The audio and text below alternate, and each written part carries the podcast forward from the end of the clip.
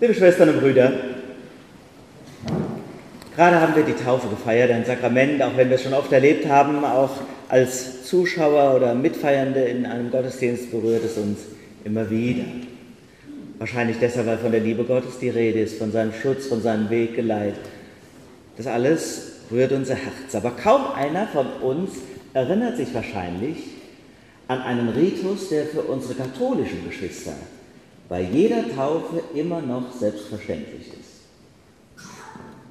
Die sogenannte Aprenuntiatio Diaboli, die Absage an das Böse, von dem Bösen. Widersagt ihr dem Satan? So fragt der Priester die Familien des Täuflings und die Eltern. Und alle antworten, ich widersage. Und all seiner Bosheit, ich widersage. Und all seinen Verlockungen, ich widersage und so weiter. Ein starkes Stück Liturgie. Von Martin Luther übrigens nie abgeschafft. Aber die Evangelischen waren wahrscheinlich nicht so mutig, das beizubehalten. Für ihn, Martin Luther, war der Teufel natürlich eine tägliche und völlig gegenwärtige Realität. Schließlich hat er auf der Wartburg, wie es ja so schön heißt, in seiner Verzweiflung mit dem Tintenfass nach ihm geworfen. Als wir in Eisenach waren, vor einiger Zeit mit der Gemeinde, haben wir ja den schwarzen Fleck bewundert, obwohl es heißt, dass die Burgmitarbeiter angehalten sind, all immer wieder mal den nachzuschwärzen, damit die schöne Legende nicht in Vergessenheit gerät. Aber ihr Lieben, dass es den Teufel gibt, das war für Luther völlig klar. Da war er Kind seiner Zeit. Und wir? Wie halten wir es denn mit dem Teufel? Alles nur Mittelalter? Oder Fantasyfigur oder Kinderschreck? Oder ist doch was dran an den vielen Belegstellen der Bibel, an den Gesangbuchversen, an dem Glauben unserer Vorfahren? Schwestern und Brüder, beim Blick in die Welt, aber viel mehr noch, beim beherzten Blick in mein Herz, kann ich nicht anders als zu sagen, ja, es gibt das Böse. Es gibt eine Kraft, die auf Erden wirkt, die ich mit der Liebe Gottes nicht in Einklang bringen kann. Und wir fragen uns, was ist das für eine Kraft? Wo kommt die her? Wo kommt sie her und wie können wir uns ihr entziehen? Mit der Rede vom Teufel, der in der Bibel ja viele Namen hat, will die Bibel genau darauf eine Antwort geben, diese existenziellen Fragen. Egal ob Satan, Luzifer, Beelzebub, vom sogenannten Teufel zu sprechen, ist natürlich eine mythologische Rede, eine bildliche Sprache, ist ja keine Frage. Es geht hier heute nicht um ein schwarzes Zotteltier, ein Pferdehuf, ein Schwefelgeruch. Gemeint aber ist eine seelische Realität. Eine Macht, die uns im Griff hat. Und wir wissen nicht wie. Ich erinnere mich an die Konfirmation in diesem Jahr habe ich nachmittags Besuche gemacht und bei einem Besuch durfte ich beim Kaffee trinken neben mir einen Professor der Kriminologie kennenlernen. Das war ja mal ein interessanter Beruf. Professor der Kriminologie. Da war ich aber wirklich heiß drauf, mit dem zu reden. Die Lehre des Verbrechens. Und die Kriminologie ist eine Wissenschaft, die aus weltlicher Perspektive versucht, herauszufinden, woher kommt das Böse. Aus weltlicher Perspektive gibt es heiße Theorien. Zumal die Frage, gibt es ein Verbrecherchromosom? Oder ist es die Gesellschaft, die Umstände, die Erziehung, die die Ursache für alle Verbrechen prägt? Wo kommt, wenn das aber dann stimmen würde, denn dann das Böse her? Wir kommen ja aus der Nummer gar nicht raus. Das sind ja alles nur vorläufige Erklärungsversuche. neben meiner Faszination wuchs so ein bisschen Selbstbewusstsein, dass ich dachte, der weiß es nicht.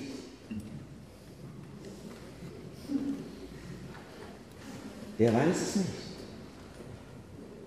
Ich finde es immer noch spannend, was er tut. Aber ich glaube, ihr Lieben, Wir brauchen neben der weltlichen Perspektive, so interessant und wichtig sie für Juristen ist, für uns Menschen eine Sicht, die weitergreift, die tiefer blickt. Wir brauchen die Perspektive des Glaubens. Die Bibel und unsere Vorfahren waren sehr viel realistischer im Blick auf uns Menschen, als wir es sind heute. Sie wussten um die Abgründe, die Widerwärtigkeiten, die Kämpfe, die zu fechten sind. Aber wir wollen das nicht wahrhaben. Es passt nicht zu unserem positiven Menschenbild. Und das wollen wir uns ungern kaputt machen lassen. Was nicht sein soll, kann ja auch nicht sein, so denken wir. Und dann schwanken wir zwischen Blauäugigkeit und Lebenslüge und ahnen gar nicht, wie sehr wir schuldig werden, gerade dann, wenn wir sagen, das habe ich nicht gewollt. Oder noch schlimmer, ich habe überhaupt nichts gemacht. Ja, genau deshalb. Hannah Arendt hat ja einmal von der Banalität des Bösen gesprochen, ein sehr umstrittenes Wort damals. Sie tat es im Blick auf den Eichmann-Prozess, den Adolf Eichmann, Organisator der Judenvernichtung. Sehr umstritten, aber wahrscheinlich hat sie doch darin etwas Wahres erkannt, dass das Böse nicht immer sehr auffällig daherkommt und leicht identifizierbar und mit Schrecken und großem Getöse. Unauffällig ist es oft. Seid nüchtern und wacht. Euer Widersacher geht umher wie ein brüllender Löwe und sucht, wen er verschlinge, so heißt es in der Bibel und so beten wir in der Komplett, im Nachtgebet der Kirche. Wie kann ich ihn fassen, den Widersacher? Komme ich ihm bei, wenn ich sein Wesen kenne und verstehe? Ich bin der Geist, der stets verneint. Und das mit Recht, denn alles, was entsteht, ist wert, dass es zugrunde geht. Drum besser wäre es, dass nichts entstünde. So ist denn alles, was ihr Sünde, Zerstörung, kurz das Böse nennt, mein eigentliches Element. Viele von euch kennen diese Worte. Sie sind dem Mephisto von Goethe in den Mund gelegt. Ich muss an eine Konfirmandin denken, die so leidenschaftlich mit Gott und ihrem Glauben kämpft, und es ist richtig schwer, ihr standzuhalten, weil sie kraftvoll ist und klug. Und die völlig zu Recht auf alle Ungerechtigkeiten, das Leiden hinweisen, die mich wütend in Frage stellt. Was soll denn das für ein Gott sein? Hat er Spaß an all dem, was auf der Welt passiert, oder sind wir dem sein Experiment? Nein, wir sind nicht sein Experiment. Und auch kein Kind des Zufalls, wie wir gerade gesungen haben, keine Laune der Natur. Du bist ein Gedanke Gottes, ein genialer noch dazu. Ja, ich stehe dazu, das ist wahr. Aber dieser Gedanke muss auch entfaltet, verwirklicht und erkämpft werden. Das geschieht nicht automatisch. Gott nah sein zu wollen hier auf Erden ist ein lebenslanges Ringen. Und mit der Taufe allein noch nicht gerade erledigt. Luther hat einmal gesagt, da kriegst du das Taufkleid angezogen und unten gucken die spreckigen Füße noch raus. Da beißt der Teufel dran rum.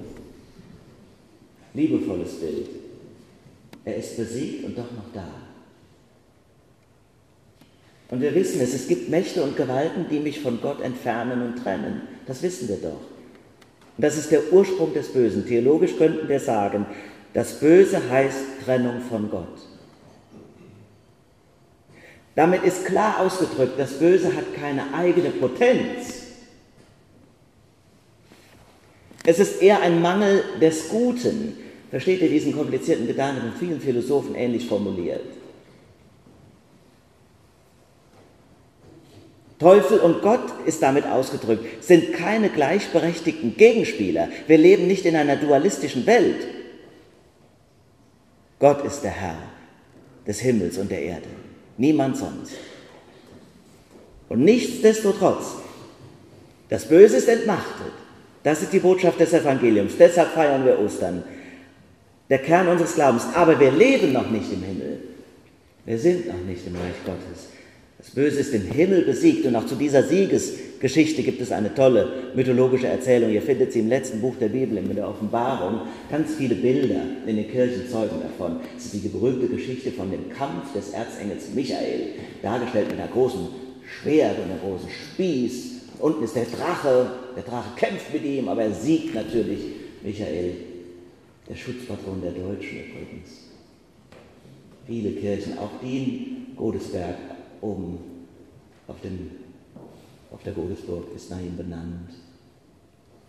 Der Michael kämpft gegen den Drachen. Und dann wird dieser Drache aus dem Himmel, wo er kein Unheil mehr anrichten kann, wo er besiegt worden ist, auf die Erde gestoßen. Und da treibt er noch immer sein Unwesen. Aber es heißt auch in der Geschichte, der Teufel hat nicht mehr viel Zeit. So erleben wir ihn und stehen in der Versuchung. Die Versuchung ist jetzt nichts Fremdes von mir, ein anderer Mensch, auf den ich dann alles abladen könnte, sondern er wohnt doch in mir. Er ist Teil meiner Person. Und genau das hat Jesus erfahren, als er in der Wüste war, 40 Tage und Nächte, kurz vor seiner öffentlichen äh, Wirksamkeit. Begegnet dem Versucher, wo alles andere, alle Ablenkungen rechts und links weg sind. Wem begegnet er? Er begegnet sich selbst. Der Teufel ist in dir. Und da begegnest du dann der Kraft und der Sehnsucht, dich von Gott zu trennen. Natürlich ist in uns die Sehnsucht, Gott nahe zu sein und seiner Liebe, aber genauso gibt es ja auch in der Ehe. Gibt es ja die Sehnsucht, frei zu sein, abzuhauen, anderes zu erleben, scheinbar Aufregenderes. Und diese Sehnsucht flüstert dir ein, im Blick auf Gott, du könntest frei sein. Unabhängig, allwissend, sieh nur auf dich, verwirkliche dich selbst, nimm keine Rücksicht. Iss doch vom Baum der Erkenntnis und werde wie Gott. Hat schon die Schlange gesagt. Die Versuchung ist unser Größenwahn. Und der wohnt in jedem und jeder von uns. Es ist der gefährliche Wahn, Gott gleich. Ja, Gott gleich zu sein und ihn damit loszuwerden. Selbst sein wollen wie Gott. Das ist die Versuchung. Das ist in Kurzfassung das Böse. Und so gebärden sich manche Herren dieser Erde. Handeln, als seien sie Gott, über Leben und Tod. Und das Faszinierende an der Person Jesu ist für mich immer wieder, dass hier einer Sohn Gottes genannt wird, der deshalb diesen Titel verdient hat, weil er wahrer Mensch war, auf alle Kraft und Herrlichkeit verzichtet hat. Schon gegen den Versucher, obwohl sein Kampf war, hat er das gesagt, als ihm alle Reiche dieser Welt von der Zinne des Tempels gezeigt worden sind, hat er sie abgelehnt. Und er sollte sich herunterwerfen, die Engel halten dich doch sowieso auf und schützen dich. Er hat den Vater nicht versucht. Er blieb Mensch. Und indem er wahrer Mensch war, wurde er erkennbar für die, die um ihn standen, die sagten, wahrlich, dieser ist wahrer Gottes Sohn. Er verzichtet auf alle Macht bis zum Tod am Kreuz.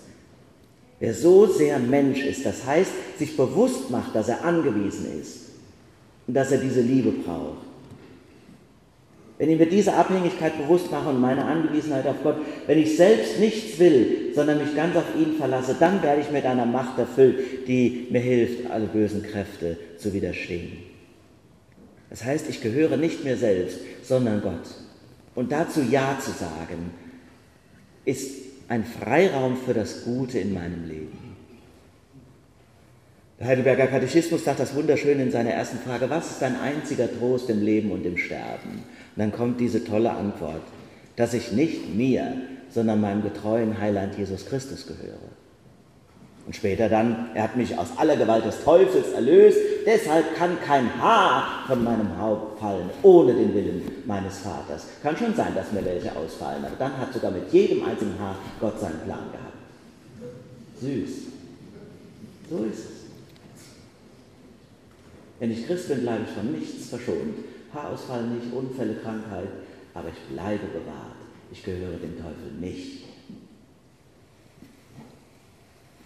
Und so getröstet und bewahrt sollen wir gerüstet sein. Das ist dann die Botschaft des Epheserbriefes in der ersten Lesung, die ihr gehört habt. Da spricht dann dieser Epheserbrief von dieser geistlichen Waffenrüstung. Interessantes Wort, verbinden wir gar nicht mit Religion oder Kirche. Gegen die listigen Anschläge des Teufels ziehen wir die Rüstung an und die ist dann die Wahrheit. Wahrheit ist der Gürtel, Gerechtigkeit der Panzer, Glaube der Stiefel, das äh, der Glaube das Schild, das Evangelium, die Stiefel und so weiter. Eine eindrückliche Rede. Als ich das so las, musste ich an meine Zeit als Feuerwehrmann denken. Ich war zwar auch Militärfahrer, aber die ganz fette militärische Ausrüstung, die mussten wir ja nicht tragen. Aber als Feuerwehrmann musste man sich rüsten. Ich weiß noch, als es noch keine Funkmeldeempfänger war, gab und die Alarmierung über die öffentlichen Sirenen lief, dass ich da oftmals kerzengerade im Bett stand, nachts. Das geht mir jetzt noch so, wenn ich eine Sirene höre. Und dann total panisch aufgesprungen bin. Einmal habe ich das ganze Regal mit umgerissen. Raus durch den Flur, Treppenhaus zum Gerätehaus in einem Städtchen. Und dann war ein Teil meiner Angst, dass ich es nicht schaffen könnte, alles anzuziehen. Du wusstest ja nicht, was auf dich zukommt. Und es war ganz klar, kann sein, du musst nur eine Straße absperren, da hättest du auch mit der Jogginghose bleiben können. Aber es kann auch ganz anders ausgehen. Und es wäre verrückt, aus Schnelligkeit oder Bequemlichkeit keine Handschuhe, keinen Helm, keine Stiefel anzulegen.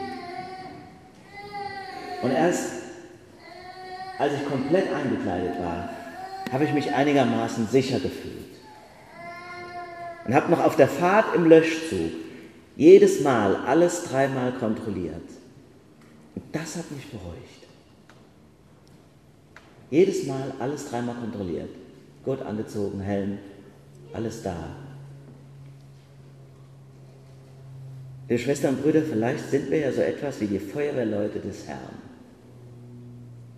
Wir sollen uns immer mal wieder daran erinnern lassen und überprüfen, ob wir die Rüstung noch anhaben die da heißt Gerechtigkeit, Glaube, Wahrheit. Und uns dann bereithalten für die Rufe und Einsätze Gottes. Widersagt ihr den Bösen, ich widersage. Seid ihr bereit zu kämpfen für Frieden, Gerechtigkeit und Wahrheit? Ja, ich bin bereit, so wahr mir Gott helfe. Amen. Der Friede Gottes, der höher ist als alle Vernunft, wahre Herzen und Sinne in Christus Jesus. Amen.